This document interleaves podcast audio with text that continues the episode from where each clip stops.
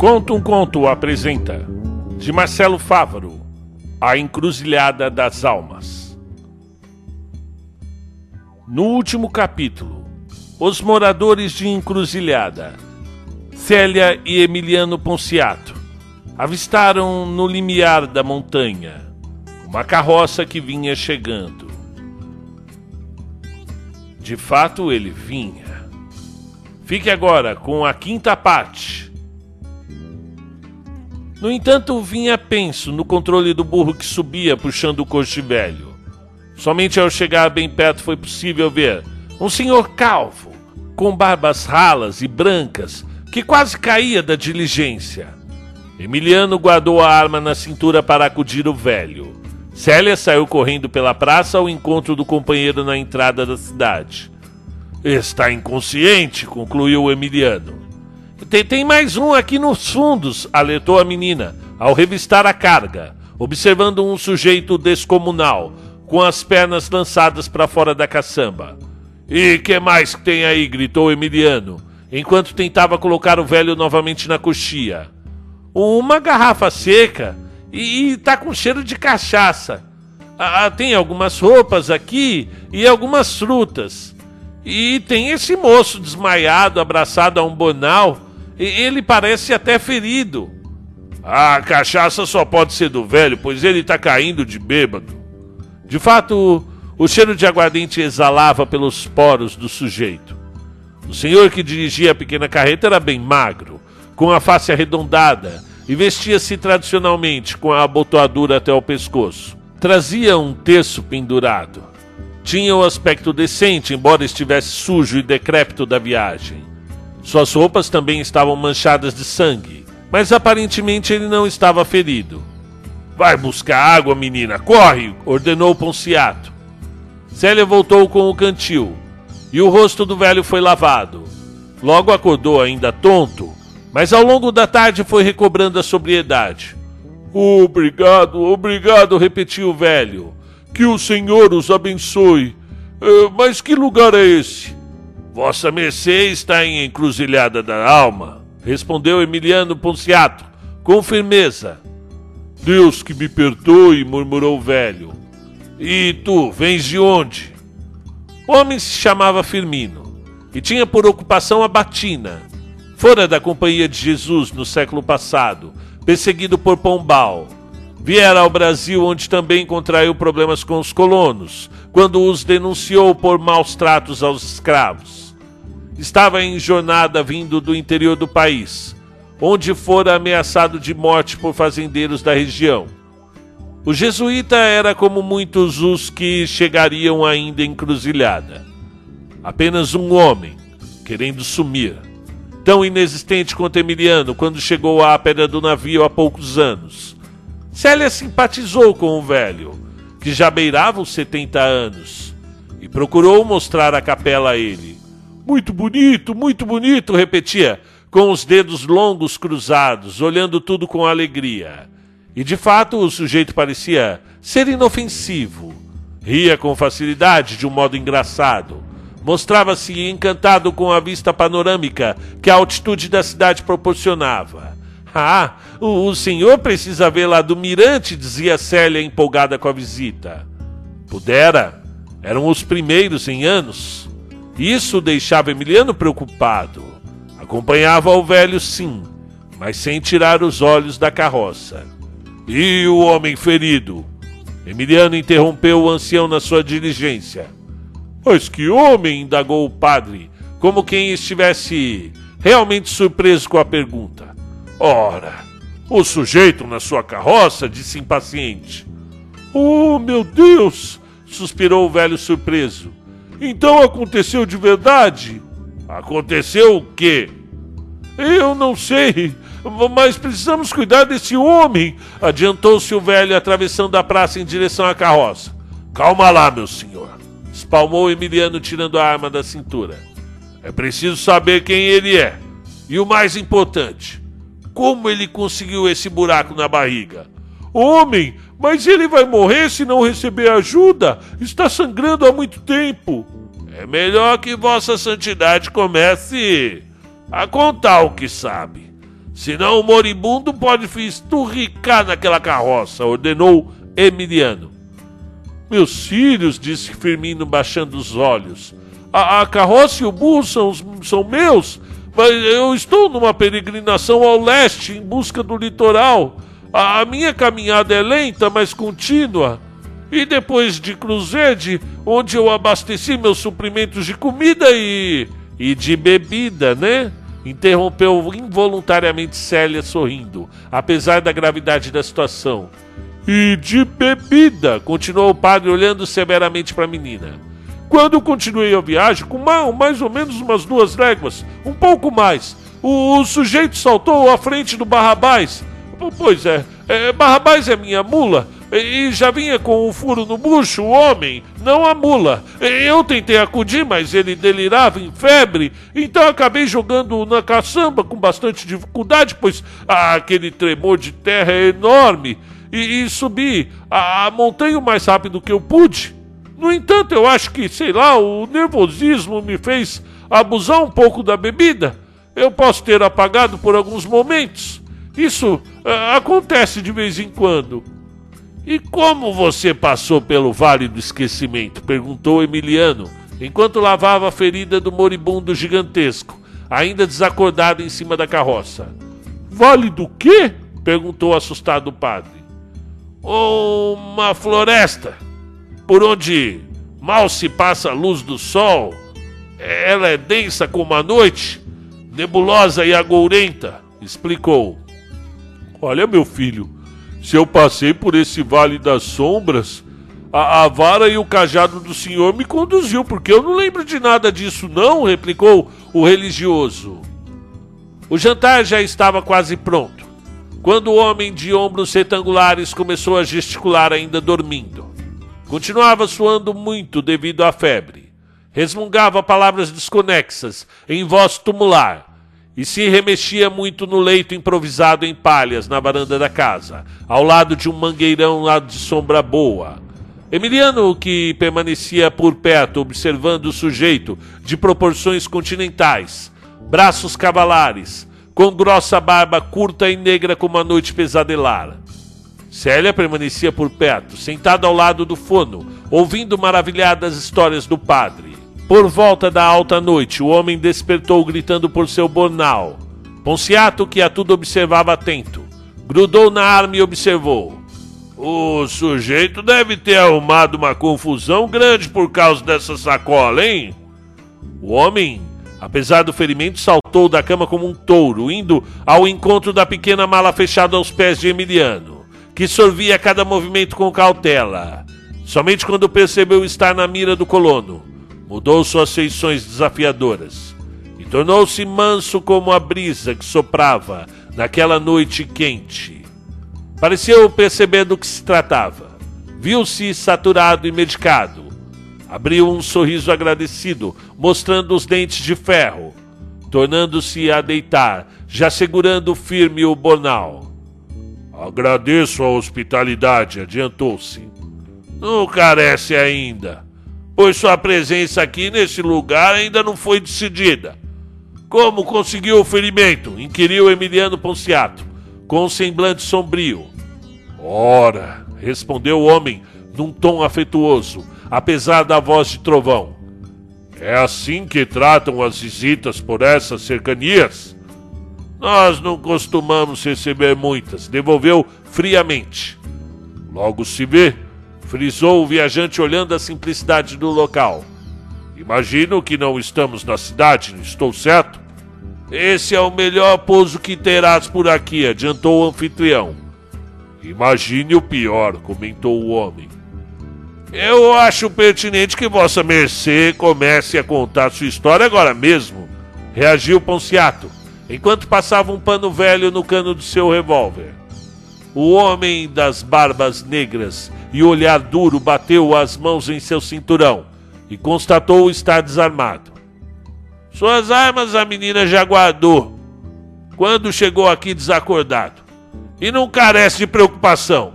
Estão bem cuidadas.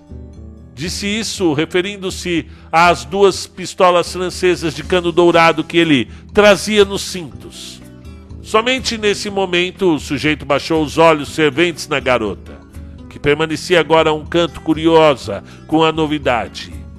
Imaginava Emiliano ser mais sorte da terra, mas ali, ao lado do monstruoso exemplar, parecia seu antigo vizinho, um bezerro perto de um boi. A menina se assustava a cada movimento do macho. Célia mudara bastante nos últimos meses. O que antes era uma garota matusquela e lânguida, com as pernas finas e um pouco tortas, os cabelos secos como a palha e a pele sem brilho, agora vinha se tornando uma mulher esplêndida, dos grandes olhos negros e puros, em concordância com seu cabelo comprido e liso, descendo por seu rosto distinto e selvagem. Sua beleza era a própria natureza morena, e o viajante a despiu logo no primeiro olhar colocando Célia em um estado de ineditismo pudor. Já perceberam alguns olhares masculinos em suas poucas visitas a Cruzede, mas nunca foram tão invasivos quanto o de Gerôncio, o homem da barba negra como a de um abismo. Eu trabalho para o Banco de Portugal, disse o forasteiro finalmente. Responsável pela diligência que levava pertences à capitania da colônia. Fomos surpreendidos por saqueadores. E por Deus, se não fosse eu, eles teriam acabado conosco. Comigo vinham três moças prometidas de deixar em padecentes, cujas dignidades tentei salvar quando fui atacado pelos melindrosos. Lembro-me apenas de pedir ajuda ao bom senhor que aí está. Ele muito bem pode atestar a minha narrativa. E o que de tão importante traz no alforge? perguntou Emiliano, prosseguindo em seu inquérito. Trago o que consegui salvar dos pertences que eu levava. Espero poder em breve continuar minha jornada apesar da solidão. Respondeu, fazendo olhar melancólico para Célia, que permanecia tétrica com a investida de olhares perniciosos de Gerôncio. Mal dormiu à noite quando conseguia. Célia sonhava com um homem do olhar brutal, apertando seu corpo de encontro à cama. E nesse momento vivia a moça sozinha em uma ampla casa, servida de grande varanda para a praça, onde o sol estava nas tardes, iluminando a sala e o quarto. Nos fundos, conversava com um belo jardim, que tinha flores de jasmim, que se confundiam com a beleza da garota, intercaladas com árvores frutíferas que lhe proviam mangas, laranjas, jaca, cajá e acerola. Já possuía seu próprio e próspero galinheiro, e do outro lado um bom cercado mantinham dois leitões médios.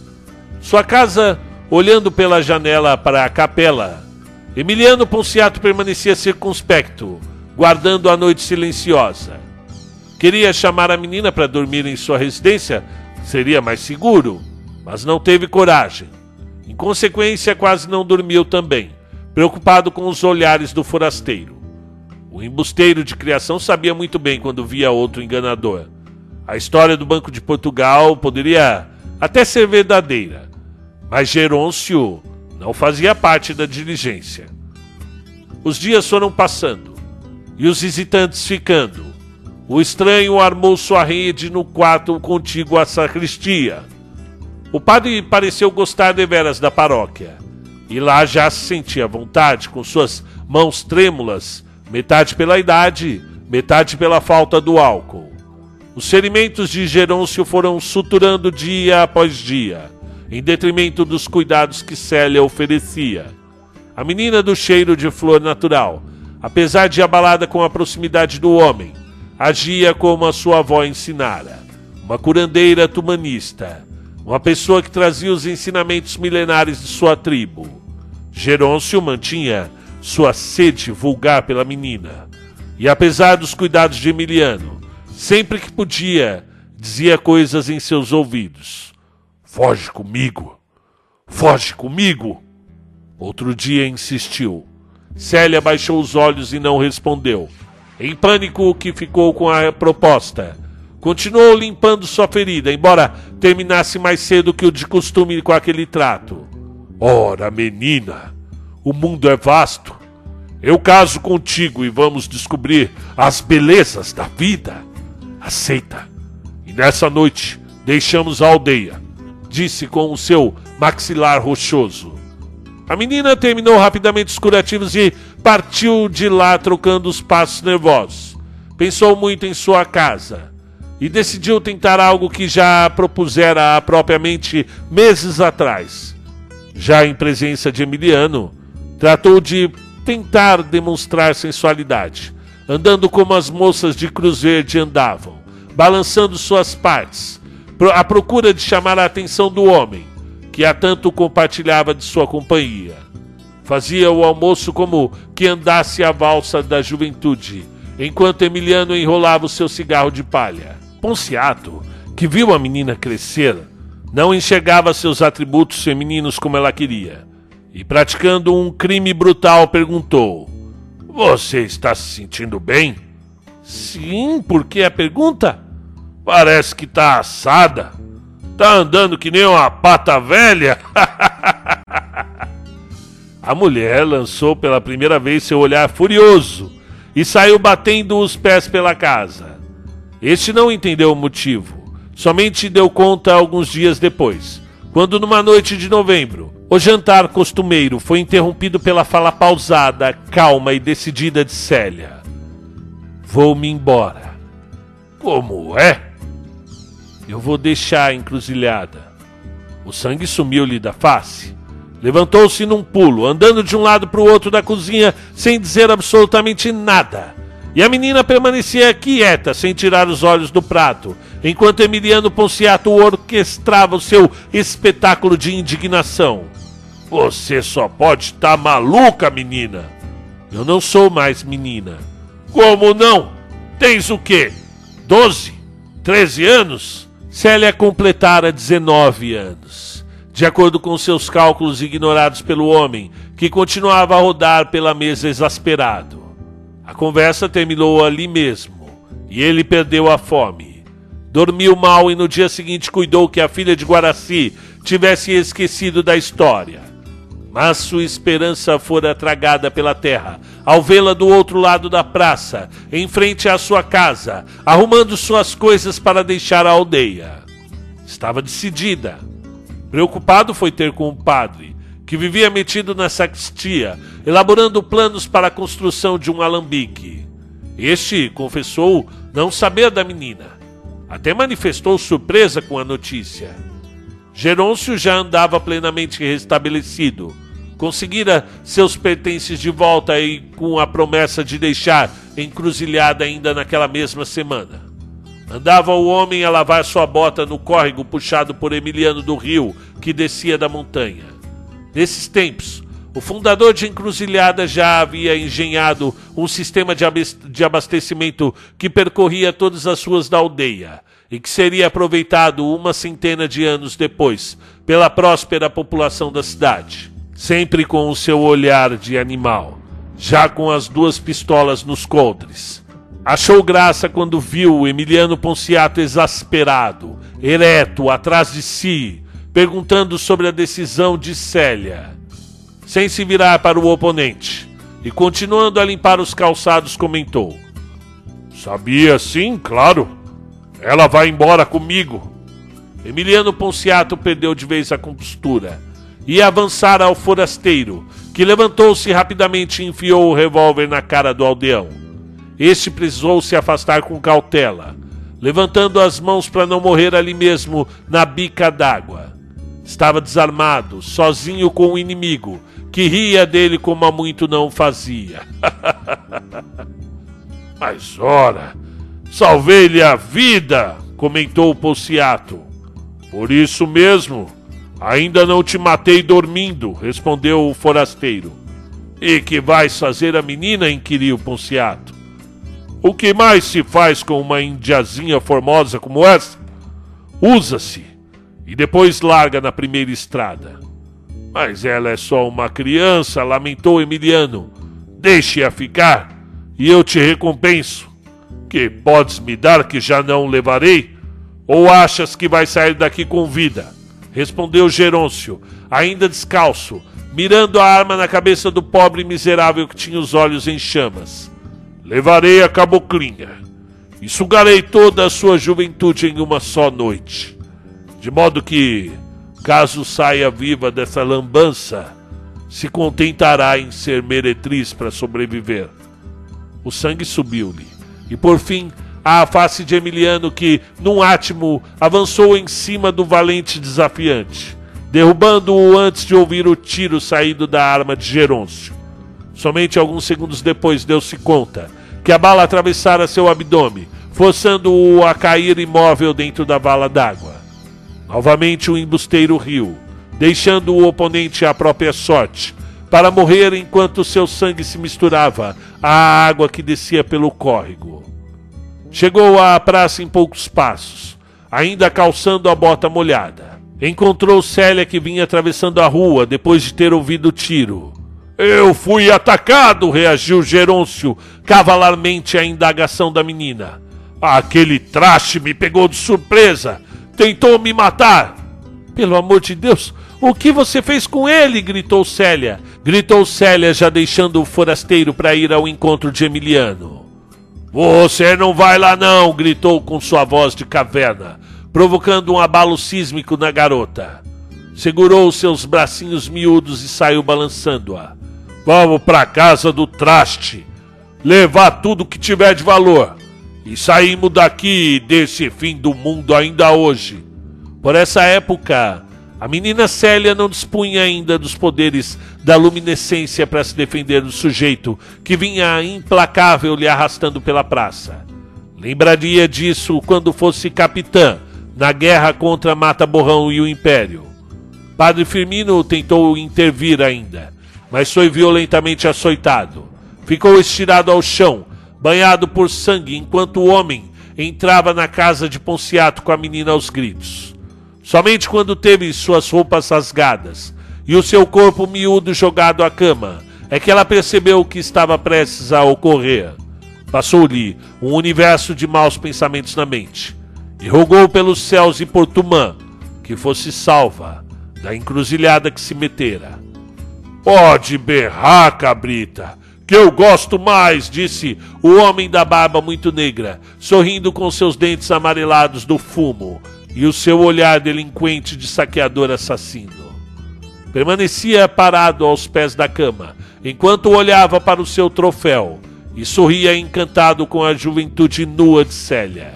Só desfez o sorriso quando, atônito, observou sair de seu ventre a ponta de um facão que entrara vigorosamente pelas suas costas, ferindo-o mortalmente.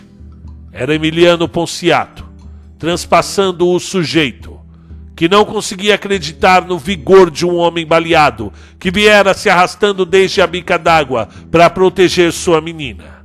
Ainda antes que o traiçoeiro caísse por cima de Célia, que assistia tudo com extremo terror, Emiliano Ponciato passou sua faca de caça, degolando-o antes que seu cadáver finalmente pudesse tombar. Pronto, diacho! disse Emiliano, olhando severamente para Célia, que jazia nua em horror. Podes ir agora mesmo se quiser. E deixou o quarto aos tropeços, para finalmente cair em cima do tapete da sala. Fim da parte 5.